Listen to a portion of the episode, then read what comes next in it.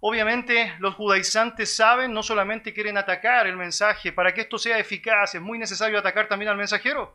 Por lo tanto, mucho de lo que vas a ver en la epístola es ataques contra la persona de Pablo, ataques que en el caso del apóstol deben ser defendidos, deben ser contraargumentados. La razón de eso es que no se trata de algo que simplemente tiene injerencia con su persona. Si usted y yo somos atacados injustamente, bueno, bendito sea el Señor, Él es vengador. Pero cuando estabas atacando allá al apóstol Pablo, estabas atacando el mensaje de Cristo, estabas atacando la verdad de la palabra santa, estabas atacando finalmente al Dios de la palabra. Por lo tanto, Pablo, con mucha claridad, con mucha firmeza, con mucha rudeza, está diciéndole a los Gálatas aquello que deben escuchar y obviamente está amonestándoles a no caer en el error, a no trastabillar en su convicción. Quiero invitarle a abrir su Biblia entonces allá, Gálatas capítulo 1.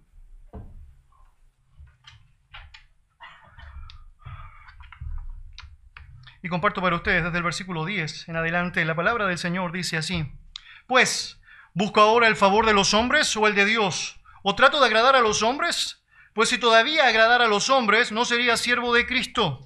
Mas os hago saber, hermanos, que el Evangelio anunciado por mí no es según hombre, pues yo ni lo recibí ni lo aprendí de hombre alguno, sino por revelación de Jesucristo. Porque ya habéis oído acerca de mi conducta en otro tiempo en el judaísmo, que perseguía sobremanera a la iglesia de Dios y la asolaba. Y en el judaísmo aventajaba a muchos de mis contemporáneos. En mi nación siendo mucho más celoso de las tradiciones de mis padres. Pero cuando agradó a Dios, que me apartó desde el vientre de mi madre y me llamó por su gracia, revelar a su Hijo en mí para que yo le predicase entre los gentiles, no consulté enseguida con carne y sangre, ni subí a Jerusalén a los que eran apóstoles antes que yo, sino que fui a Arabia y volví de nuevo a Damasco. Después, pasados tres años, subí a Jerusalén para ver a Pedro y permanecí con él quince días, pero no vi a ningún otro de los apóstoles sino a Jacobo, el hermano del Señor. En esto que os escribo, he aquí delante de Dios que no miento. Después fui a las regiones de Siria y de Cilicia, y no era conocido de vista a las iglesias de Judea que eran en Cristo. Solamente oían decir, aquel que en otro tiempo nos perseguía, ahora predica la fe que en otro tiempo asolaba, y glorificaban a Dios en mí. Acompáñame en oración. Señor, requerimos de su gracia siempre, todo el tiempo, Señor, y sabe que realmente mientras más podemos considerar nuestra propia vida, más le necesitamos a usted. Por lo tanto, Señor, queremos encomendar este tiempo ahora en particular pidiendo de esa gracia necesaria para poder administrar correctamente su palabra, estar disponible para escuchar tu voz, Señor, estar atentos también para cuáles van a ser las convocatorias que harás a cada uno de nosotros, a nuestra propia vida, que debe ser transformada y moldeada, Señor, para ti. Ayúdanos a ser fieles en, cuanto a atender tu consejo y también fieles en cuanto a obedecer tu consejo.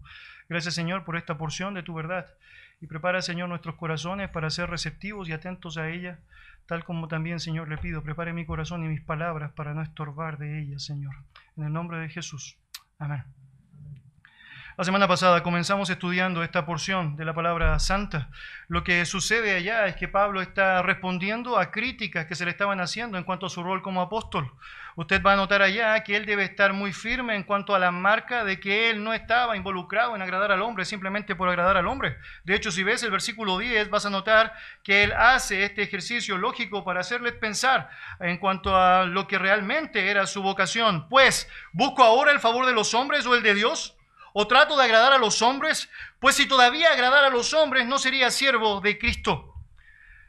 Hay dos cosas que Pablo sabe, tiene que hacer, tiene que declarar muy, muy firmemente para que no haya dudas de que su llamado es un llamado correcto y de que su meta es el Señor. Uno de ellos está involucrado allá específicamente con las marcas de su apostolado. Él sabía que en cuanto a lo que significaba su ministerio hacia Dios, no había duda alguna de que el foco estaba puesto realmente en él. Él tenía una vista, una mirada enfocada en quién era Dios. Por lo tanto, era paradójico tener que decir esto que está diciendo, pero lo cierto es que era necesario de ser reafirmado.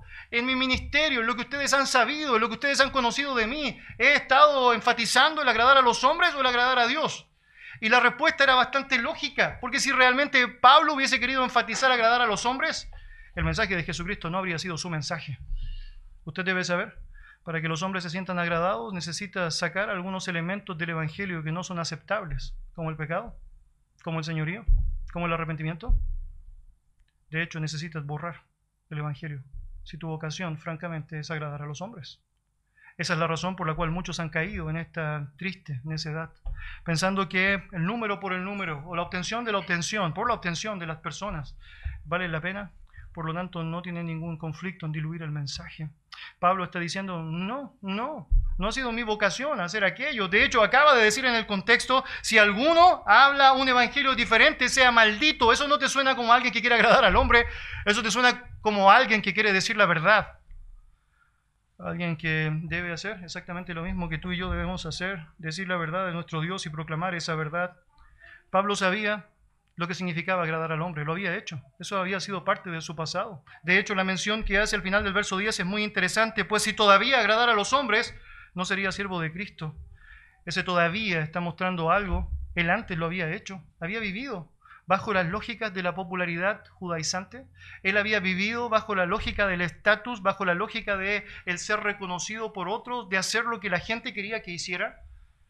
Y él dice, bueno, si todavía siguiera haciendo eso, no podría ser siervo de Cristo. Y esto nos pone allá en un punto muy, muy necesario de dimensionar. Es un blanco negro. Francamente es así. O agradas a Dios, o finalmente agradas al hombre, o, es decir, agradas al hombre o eres siervo de Cristo. Y en la práctica, obviamente, Pablo está demostrando mi foco, mi deseo, mi gran aspiración, tiene que ver con agradarlo a Él. De hecho, va a decir más adelante, en 2 Corintios capítulo 5, versículo 9, por tanto procuramos también, o ausentes o presentes, serle, bueno, agradable, agradable.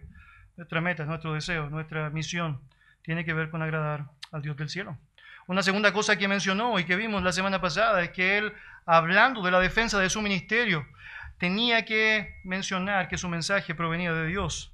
Y aunque parece raro tener que explicar eso, obviamente otro de los ataques que Pablo recibía, tenía que ver con eso. Bueno, hombres le lavaron el cerebro, hombres estuvieron allá influenciándolo al punto de decir lo que el hombre quiere que diga.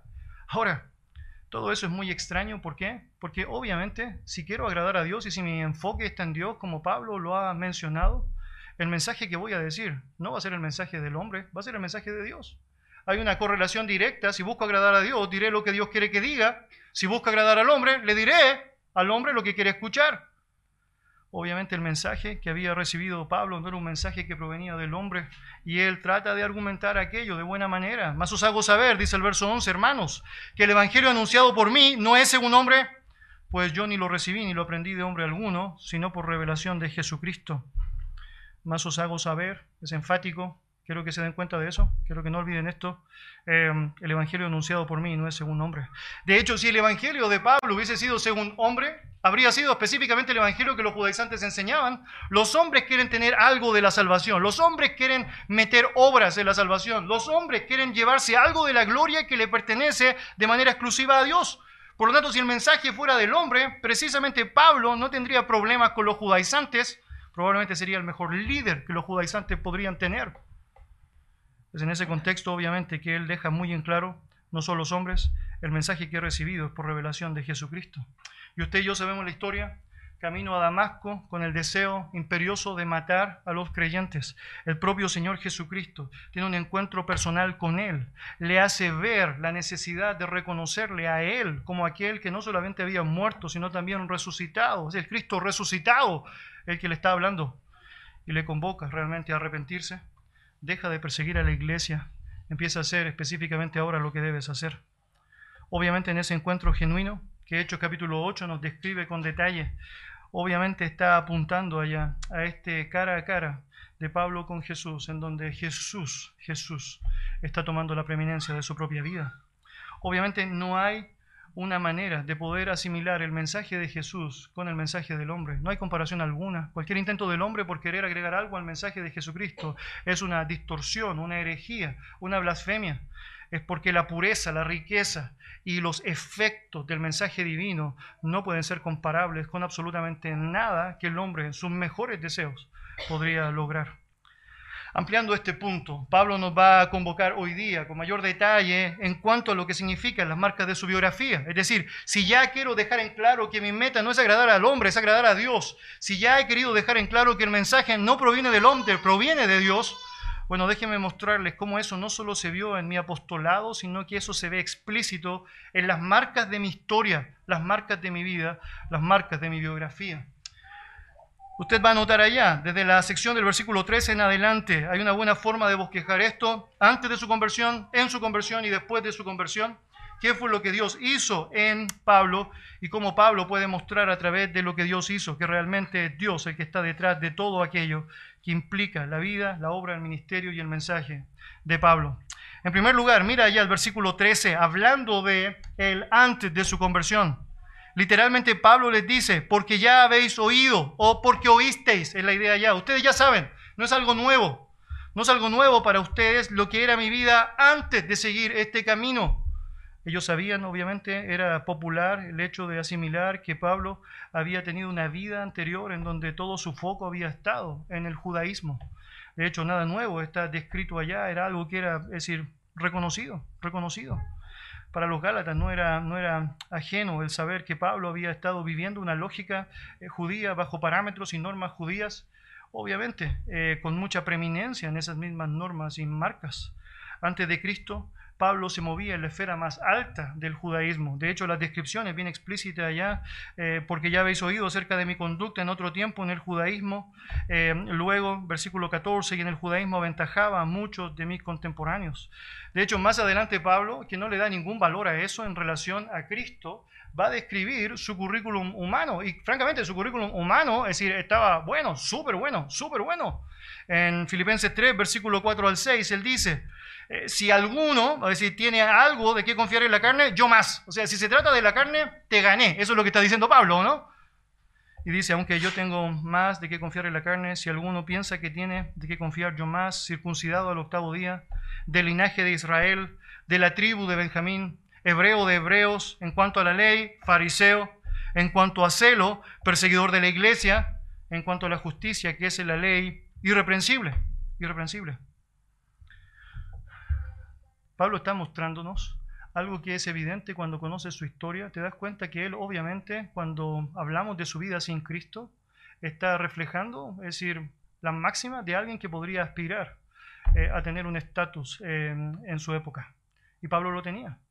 Ahora, ¿por qué Pablo está diciendo eso? ¿Por qué Pablo está dando énfasis a lo que significó su vida antes sin Cristo? Es porque si se tratara de algo que el hombre maneja, el hombre sigue como Pablo estaba. Es decir, si Pablo sigue bajo esa lógica, Pablo hubiese llegado a ser el sumo sacerdote sin duda alguna. Pablo había llegado a ser el hombre con mayor preeminencia en el judaísmo. De hecho, probablemente si no hubiese sido por la gracia de Dios, Pablo habría sido el mayor asesino de personas en la historia de la humanidad, habiendo llevado a cabo el deseo de su corazón de exterminar absolutamente todo, todo. La razón por la que Pablo no siguió esa escala ascendente humana es porque algo se interpuso en ello. Obviamente se llama la gracia de Dios. Y este es un argumento vital para sostener el punto. Esto no es de hombres. Gálatas no es de hombres. Si hubiese sido de hombres, yo sigo por el camino por el que andaba. Esto se trata francamente de lo que Dios puede hacer. En la descripción de Filipenses, él dice algo allá en cuanto a celo, perseguidor de la iglesia. Era tan celoso del judaísmo que estaba dispuesto a ser el cabecilla de lo que era la exterminación de los creyentes en, Gálatas va a decir algo similar. De hecho, fíjate allá otra vez en el versículo 13, porque ya habéis oído acerca de mi conducta en otro tiempo en el judaísmo que perseguía sobremanera a la iglesia de Dios y la asolaba. El celo que tenía por su convicción religiosa le hizo tomar determinaciones tremendas. Una de ellas, tal como aparece descrito allá, es perseguir en sobremanera a la iglesia. Esa palabra sobremanera, muy interesante, muy interesante. Es una palabra que se traduce en varias versiones escriturales de la siguiente manera. Ferozmente, por ejemplo, eh, desmedidamente, violentamente, con furia, es otra de las traducciones. Obviamente todas estas traducciones aplican a lo que estaba en el corazón de Pablo. Pablo tenía, es decir, una odiosidad tremenda hacia los creyentes. De hecho, el significado literal de esa palabra sobremanera apunta a un grado extraordinario que va mucho más allá de lo normal. Esto era algo casi desquiciado para él, era una obsesión. Esa obsesión era, francamente, destruir a los creyentes. Ahora, esta destrucción tiene que ser considerada con todo el peso de la verdad. No estamos hablando de que Pablo tenía el deseo de hacer escarmentar a los creyentes, de darles una pequeña lección a los creyentes. Pablo tenía el deseo y el desafío de matar a los creyentes. De hecho, él utiliza una palabra ya, asolaba es el término que utiliza. Y esa palabra literalmente se traduce como destruir o aniquilar.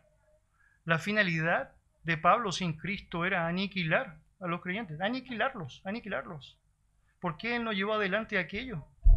Si eso iba a ayudarle mucho en su popularidad, bueno, porque Dios se interpuso allá, porque Dios tenía un plan perfecto para él. Queridos, varios principios que tú y yo podemos aprender. Pablo no es la primera persona a lo largo de la historia que por motivos religiosos está dispuesto a exterminar a aquellos que no piensan como él.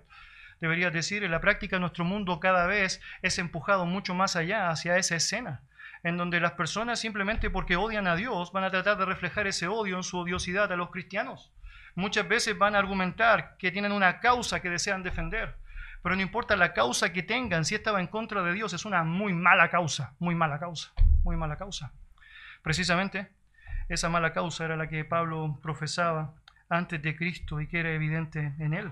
Mira, el versículo 14 dice así, y en el judaísmo aventajaba mucho de mis contemporáneos. Esa palabra aventajar, muy interesante, aparece otra vez mencionada en la Biblia en el contexto de Cristo. En Lucas, la Biblia dice, hablando de Cristo cuando era pequeño, que él crecía en sabiduría y en gracia delante de Dios y de los hombres. La idea de aventajar es la idea de crecer, la idea de abrirse paso. Así como Cristo iba creciendo en sabiduría y en gracia, bueno, Pablo iba creciendo, iba abriéndose el paso allá en el judaísmo. Es por eso que lo digo sin temor a equivocarme. Pablo podría haber llegado fácilmente si hubiese seguido por ese camino a ser el hombre más importante dentro de la religión judía, en la historia de esta, en la historia de esta. Pablo es de aquellas personas que a través de una apariencia de piedad estaba llevando adelante lo que era la odiosidad de su propio corazón y lo estaba manifestando en este contexto abierto Em, creciente en donde obviamente si no es por la gracia de Dios habría seguido. El apóstol no solamente conocía el Antiguo Testamento, su currículum nos da evidencias de aquello, sino que también el apóstol conocía algo que era sin duda la gran vocación de los religiosos de la época, la tradición de los padres. Mire otra vez lo que dice versículo 14. Dice allá, y en el judaísmo aventajaba a muchos de mis contemporáneos en mi nación, siendo mucho más celoso de las tradiciones de mis padres Ahora, cuando escuchas algo así, automáticamente debes notar, hay un problema.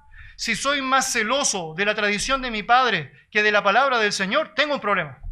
Si soy más celoso de aquello que la gente quiere creer, eh, en vez de ser celoso de la verdad, tengo un problema. Y esto era lo que pasaba. Usted debe saber, los judíos tenían lo que se llamaba la alajá, que era básicamente el comentario de la Torá con las interpretaciones que los líderes religiosos habían establecido. Y ellos seguían al pie de la letra aquello, al pie de la letra aquello. Esa es la razón por la cual Jesucristo en el Sermón del Monte necesita decirles, ¿oíste qué fue dicho? Ya, bueno, se equivocaron. Esta es la verdad. Ellos habían tratado de reinterpretar absolutamente todo al punto de generar una distorsión absoluta de absolutamente todo. Queridos, es muy importante que tú y yo dimensionemos esto. Eh, cuando alguien está profesando cualquier cosa que no tiene asidero en la palabra del Señor, está en problemas, serios problemas. Y las sutilezas pueden ser así, es decir, muy, muy, muy, muy sencillas. Pueden ser muy, muy, muy, es decir, eh, sutiles, valga la redundancia, pero no dejan de ser tremendamente mortales cuando las personas están dispuestos a llevarlos. Mira, Pablo reconoce eso. Yo realmente, es decir, tenía un celo por las tradiciones de los padres. Y eso ya es tremendamente grave. Querido, es importante que Pablo mencione todo esto y la respuesta es sí, por dos razones. Una ya la he dicho. Es que obviamente Pablo quiere mostrar, esto no se trata de mí, si se tratará del hombre, sigo como estoy. Se trata de Dios.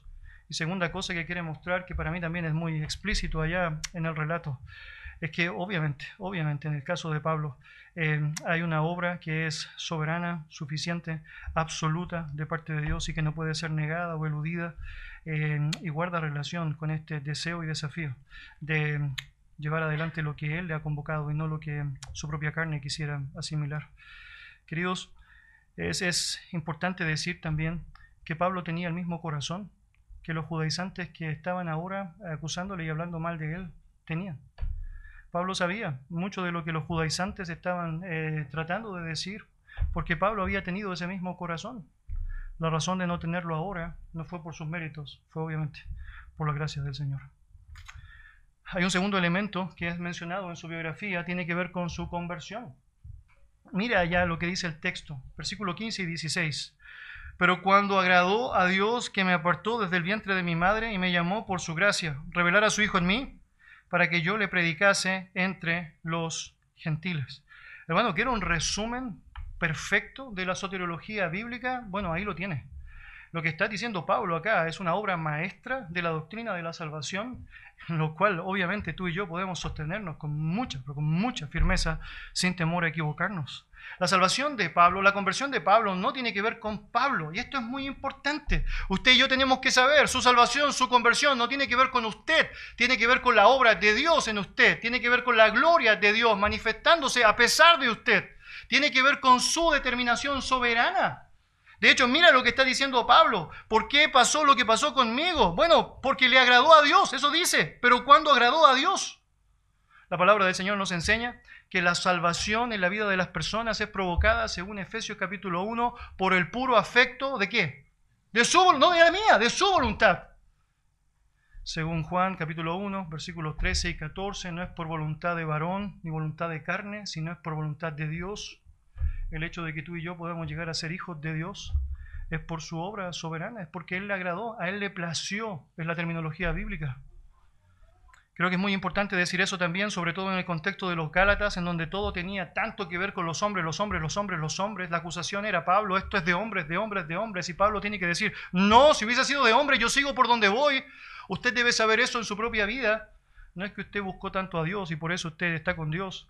Usted no busca a Dios, no hay quien lo busque, dice la palabra del Señor, un uno bueno. Si hubiese sido por usted, usted sigue su camino. Esa es la verdad. Por más que le parezca perfecto, eh, su fin es de muerte. El camino de Dios es provocado en nuestras vidas porque le agradó a Él le agradó a él. Y se manifiesta de manera explícita mucho antes de que aún usted pudiese tomar una determinación hacia él. De hecho, mire allá la mención que Pablo hace, es increíble. Él dice allá otra vez, versículo 15, pero cuando agradó a Dios, que me apartó desde el vientre de mi madre, pregunta para usted, desde el vientre de la madre, ¿Pablo podría tener fe? ¿Arrepentirse? ¿Levantar la mano? Quizás, pero no para salvación. Queridos, la obra de la salvación de Dios es algo que Él ha determinado antes de la fundación del mundo por el puro designio de su voluntad. Y tú y yo debemos humillarnos ante Él, reconocer su grandeza y darle gracias, porque hemos sido receptores de aquello. Más allá de querer batallar con Él, tratar de poner nuestra parte ahí, tratar de involucrar nuestro propio corazón o nuestra propia determinación, reconocer que si no fuese por su obra jamás habríamos llegado o avanzado. Mira otra vez como continúa diciéndolo Pablo allá. Pero cuando agradó a Dios que me apartó desde el vientre de mi madre y me llamó por su gracia, no fue que Pablo lo llamó a él, es que Dios lo llamó a él como un regalo inmerecido.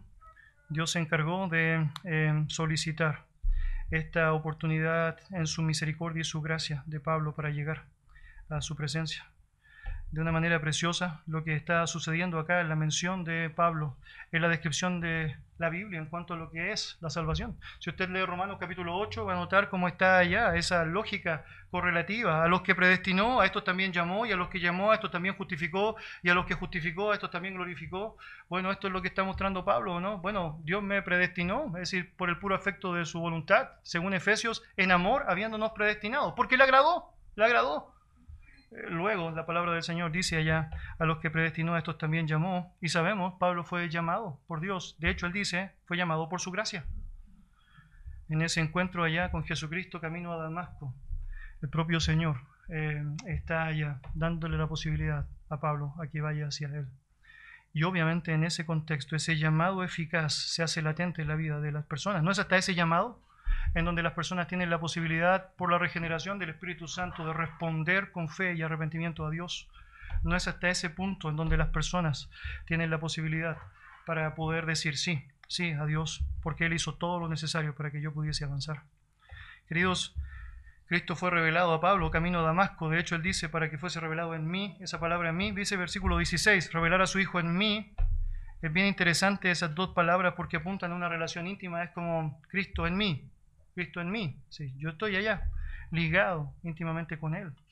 ¿Cuándo sucedió? Bueno, en ese lugar, en donde se ejecutó ese plan soberano, en donde Dios le plació, antes de la fundación del mundo, llamar a Pablo y donde él fue llamado para responder activamente hacia él. Algo interesante cuando lees el relato también tiene que ver con este llamamiento hacia el ministerio que aparece descrito. Mira verso 16, revelar a su Hijo en mí para que yo le predicase entre los gentiles. Ahora, personas tratan de separar esto, algunas personas tratan de decir, bueno, hay un llamamiento a la salvación, hay otro llamamiento al servicio. Permítame decirle, creo que eso es un error garrafal. Si tú eres salvado por Dios, tú automáticamente eres llamado a servirle. ¿Quiere un versículo para eso? Bueno, Efesios 2, somos hechura suya, creados en Cristo Jesús para buenas obras, las que Él preparó de antemano. Cuando Dios te llamó para salvación, te llamó para el servicio un creyente que está esperando dos etapas para eso, obviamente va a perder mucho tiempo tratando de justificar su pecado, porque lo cierto es que Dios, quien llama para salvación, junto con la salvación, está llamándote al servicio suyo, de su nombre. La aplicación de ese servicio puede ser múltiple, variada, hay dones, talentos, hay convocatorias, pero lo cierto es que no hay una separación allá. Pablo fue llamado por el Señor para salvación y fue llamado por el Señor para vivir como un salvo, sirviéndole. De hecho, de manera particular, el foco en Pablo tenía que ver con los gentiles. Y eso fue lo que hizo. Me propuse a mí mismo, dice Pablo, no predicar cosa de hombre o no, sino a Cristo y a este crucificado. Él cumplió al pie de la letra lo que había sido su llamado. ¿Crees en Cristo? ¿Eres salvo? Bueno, vive a Cristo, enseña a Cristo, proclama a Cristo. Es tu llamado. Y Pablo estuvo dispuesto a hacerlo. Mis hermanos, otra vez, eso no puede ser de hombre. No funciona así. Esa es la verdad. El mensaje no es así, no sería así. La convocatoria no sería así tampoco. Eh, y obviamente el desafío para llevar adelante tampoco sería así. Hay una tercera mención que Pablo va a mencionar o va a describir allá, tiene que ver con el después de su conversión. ¿Qué fue lo que sucede después de esta? Mira allá, versículo 16, segunda parte de este verso en adelante, dice, no consulté enseguida con carne y sangre, ni subí a Jerusalén a los que eran apóstoles antes que yo sino que fui a Arabia y volví de nuevo a Damasco. Después, pasados tres años, subí a Jerusalén para ver a Pedro y permanecí con él quince días, pero no vi a ningún otro de los apóstoles, sino a Jacobo, el hermano del Señor. En esto que os escribo, he aquí, delante de Dios, que no miento. Mire, otra vez, el mensaje de Pablo en relación a lo que es su biografía después de la conversión tiene un foco claro, el mostrar, esto no se trata del hombre, porque si hubiese sido del hombre, habrían otras marcas en lo que fue su vida. Déjeme mostrar detalles allá que son, que son descriptivos. Él dice otra vez, no consulté enseguida con carne y sangre. Una vez que Pablo fue convocado por Cristo para seguirle, él está diciendo, mire, no me acerqué a otra persona para preguntarle cómo era el mensaje, ni cómo debía llevar adelante la obra de Dios. ¿Por qué no lo hizo? ¿Por jactancia, arrogancia, orgullo? La respuesta es no, lo hizo porque fue el propio Señor Jesucristo que le enseñó lo que tenía que hacer. ¿Por qué quisiera otra cosa? Es decir, tú notas el relato y ves allá detalles que apuntan obviamente a eso. De hecho, le está diciendo, versículo 17, ni subí a Jerusalén a los que eran apóstoles. Si yo tengo dudas sobre el Evangelio, yo voy donde aquellas personas que realmente estaban dispuestos a morir por el Evangelio, los apóstoles, voy a la escuela apostólica, que me enseñen ellos. Pero no lo hizo. Y la razón por la cual no lo hizo es porque su mensaje, su creencia, su doctrina no era de hombres. Había sido revelada por el propio Señor Jesucristo. Y él quería dejar en claro absolutamente eso.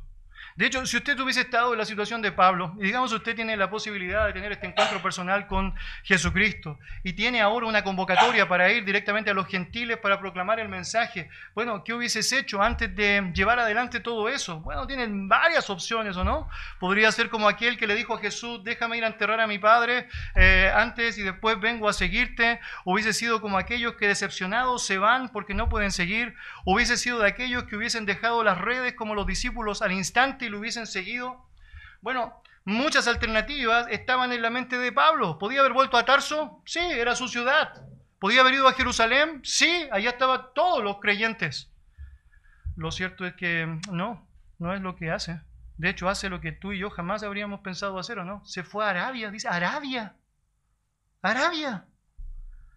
Versículo 17, ni subí a Jerusalén a los que eran apóstoles antes que yo, sino que fui a Arabia. Eso es bien interesante realmente, es porque cuando tú miras el mapa y tú notas aquella distancia existente y la lógica del ministerio de Pablo, tú dices, ¿por qué? ¿Cuál es la razón de irse tan distante a donde estaba todo el desafío ministerial de su vida? Y la respuesta es porque él no desestimó, por la gracia del Señor, todo el tiempo necesario para prepararse. Todo el tiempo necesario para prepararse.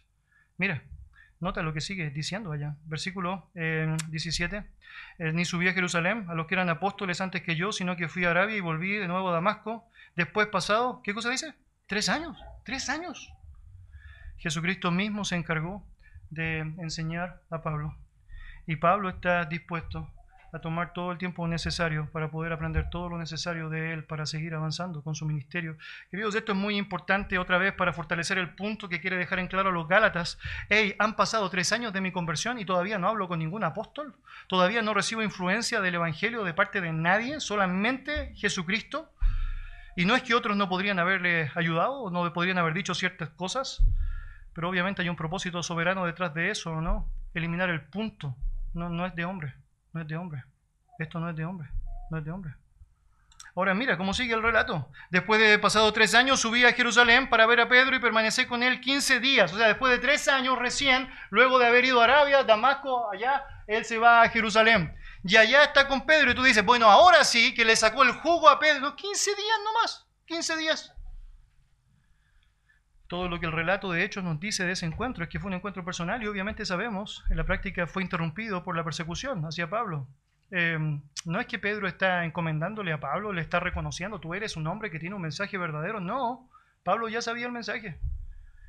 Están compartiendo sin duda alguna de aquello que Dios está haciendo en ellos, pero sin, sin, sin este prejuicio o esta situación que trata de dar validez o no validez al ministerio, Dios se encargó de darle la validez al ministerio de Pablo.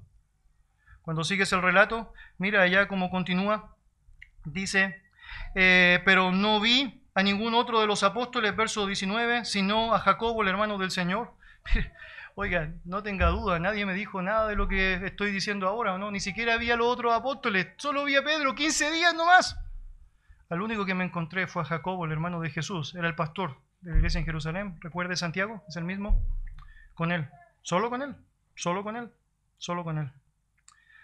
Para que este argumento sea sostenido y afirmado, Pablo quiere dar allá un juramento al respecto. Mira ya lo que dice el versículo 20, en esto que os escribo aquí delante de Dios que no miento, no miento, no miento. Es decir, no recibí una revelación adicional de ninguna persona. Todo lo que sé, todo lo que profeso, todo lo que creo se encierra en Jesucristo. Verso 21. Después fui a las regiones de Siria y de Cilicia. Y otra vez, tú dices allá, bueno, es decir, ¿qué está haciendo? Bueno, se va allá. Ahora, tiene un sentido, Cilicia, donde está Tarso, la ciudad suya, donde él había nacido, eh, y en particular acá esta localidad de Siria, en donde se encuentra la iglesia de Antioquía. Es una mención bien interesante de lo que fue su ministerio. Mire, mientras Pablo está en todo este proceso, de pronto los apóstoles que están allá en Judea escuchan que algo está pasando en Antioquía. Parece que, que Dios está obrando allá. Entonces lo que hacen es mandar a Bernabé para que Bernabé vaya. Bernabé va a ver lo que está pasando en Antioquía y se sorprende y dice, sí, Dios está haciendo algo acá. Y lo que hace Bernabé luego de permanecer un tiempo allá es que manda a llamar al apóstol Pablo. Le dice, Pablo, ven para acá, ven para acá. Y Pablo y Bernabé empezaron a servir en la iglesia de Antioquía. Varias cosas preciosas pasaron allá. Por ejemplo, es en Antioquía en donde por primera vez se le llamó cristiano a los cristianos. Muy interesante es la iglesia de Antioquía, que fue convocada por Dios para encomendar los primeros misioneros y dar los principios de lo que es el envío de misioneros. De hecho, fue el Espíritu Santo que le dijo a la iglesia de Antioquía, al liderazgo de esta, apartadme a Pablo y a Bernabé para la obra del ministerio. Y luego de que la iglesia de Antioquía reconoce a Pablo y Bernabé, ellos parten en su primer viaje misionero. ¿Y qué es lo que hacen? Bueno, se van a Chipre con Juan Marcos y luego se van a Galacia, sin Juan Marcos.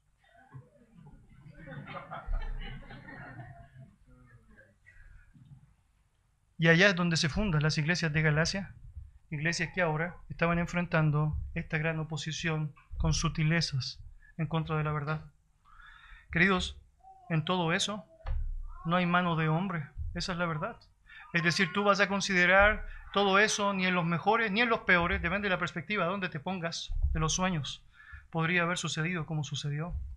La razón por la cual todo eso ha pasado es porque estaba determinado en el plan, el designio de Dios, es porque eso era obra de Dios, no era obra de hombres, era obra absoluta de parte de nuestro Dios. Mire, una mención más interesante de decir, dice Pablo, y no era, versículo 22, conocido de vista a las iglesias de Judea que eran en Cristo. Y bueno, buena mención. Es decir, que de verdad, hasta ese punto Pablo no había ido a Judea. Es decir, todo lo que tenía que ver con su ministerio fue al principio, bueno, Arabia, luego allá Damasco, luego Jerusalén por 15 días nomás, y luego Antioquía. Entonces, la gente en Judea realmente no había visto cara a cara a Pablo.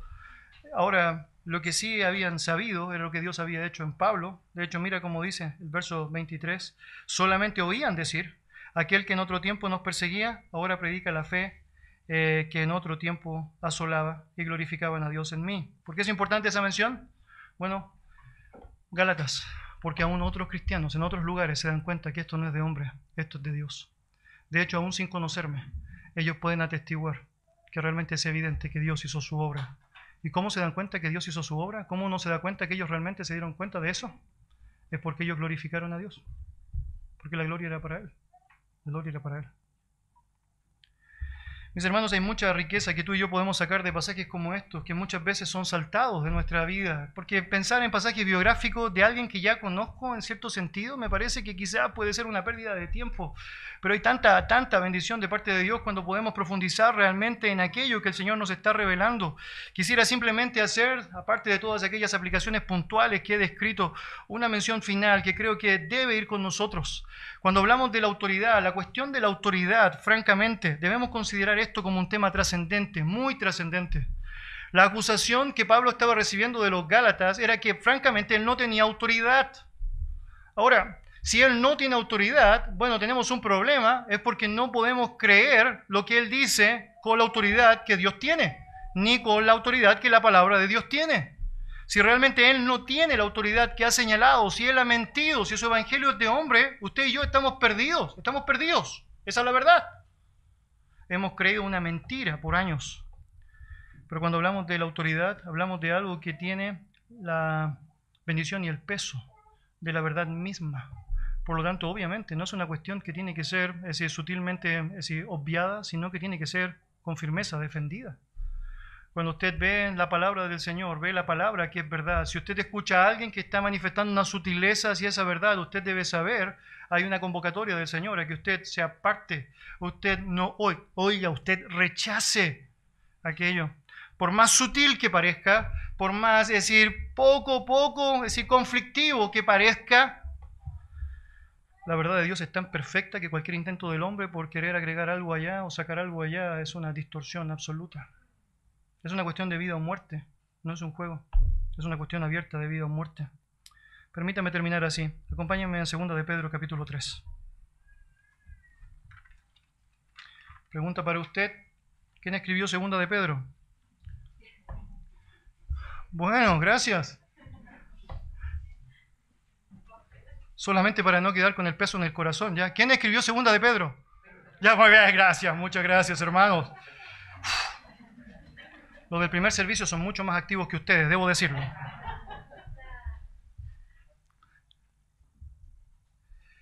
Pedro está escribiendo esta epístola.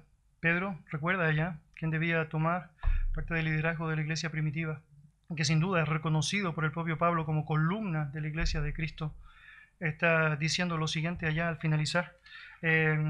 segunda de Pedro, capítulo 3, versículos 15 y 16. Dice, y tened entendido que la paciencia de nuestro Señor es para salvación, como también nuestro amado hermano Pablo, según la sabiduría que le ha sido dada, os ha escrito, casi en todas sus epístolas, hablando en ellas de estas cosas, entre las cuales hay algunas difíciles de entender, las cuales los indoctos e inconstantes tuercen, como también las otras escrituras, para su propia perdición. ¿Por qué quiero hacer esta mención al terminar? Queridos, debemos ser muy cuidadosos con cualquier mención, idea o declaración sutil o abierta que se manifieste eh, en contra de la palabra o manifieste dudas hacia la palabra. Por otro lado, debemos ser firmes en cuanto a la autoridad que ésta tiene, con todo el valor que está involucrado allá. El apóstol Pedro está diciendo, mire, lo que Pablo escribió es la verdad de Dios. De hecho, es tan verdad como las otras escrituras. Mira lo que está diciendo, versículo 16. Los cuales los indoctos inconstantes tuercen como también las otras escrituras. ¿Qué está diciendo? Bueno, no es que los escritos de Pablo tienen menos valor que el resto de las sagradas escrituras antiguo testamentarias. No, no, es el mismo valor. De la misma manera como algunos tuercen las antiguas escrituras, el Antiguo Testamento, e inventan tradiciones de hombres para tratar de justificar su punto. En la actualidad muchas personas tratan de torcer el Nuevo Testamento e inventan allá tradiciones de hombres para tratar de justificar su propio punto. Por eso la cuestión de la autoridad no es un juego, es algo que debe ser tomado con seriedad por nosotros. Pablo fue un apóstol de Jesucristo y la respuesta es amén. Sus escritos son la palabra de Dios y la respuesta es amén. Y lo que yo debo hacer al respecto, más allá de tratar de buscar contrariedades a eso, es humillarme ante el Señor, estar dispuesto a obedecerle y seguirle de todo corazón. Acompáñame en oración. Gracias Dios por darnos esta oportunidad para meditar en tu bendita palabra. Gracias Señor porque ella es verdad, nos santifica, nos perfecciona Señor, nos alienta. Gracias Señor porque ella nos llena Señor de la verdad que necesitamos. Gracias Señor porque podemos notar tu misericordia, tu gracia, tu bondad a través de esa bendita palabra Señor y queremos poder ser diligentes en su estudio, prácticos en ella. Señor, ayúdanos a aprender aquellos principios descritos en este relato. Señor, realmente, cuando se trata de tu nombre, debemos estar dispuestos a contender ardientemente por la fe. Cuando se trata de tu cuerpo, tu iglesia, Señor, debemos estar dispuestos a defender su santidad, Señor. Debemos no jactarnos como Pablo antes de Cristo en, un celo humano, en un celo arraigado en religiosidad falsa sino que lo que debe consumirnos es un celo por tu casa, por tu santidad, un celo por tu gloria, un celo por tu verdad. Señor, que esta sea nuestra evidencia de vida hacia ti. Y Señor, que realmente podamos reconocer esa autoridad como debe ser reconocida, sometiéndonos a ella y estando dispuestos, Señor, a ser fieles em, personas que comunican y practican esa verdad. En el nombre de Jesús oramos. Amén.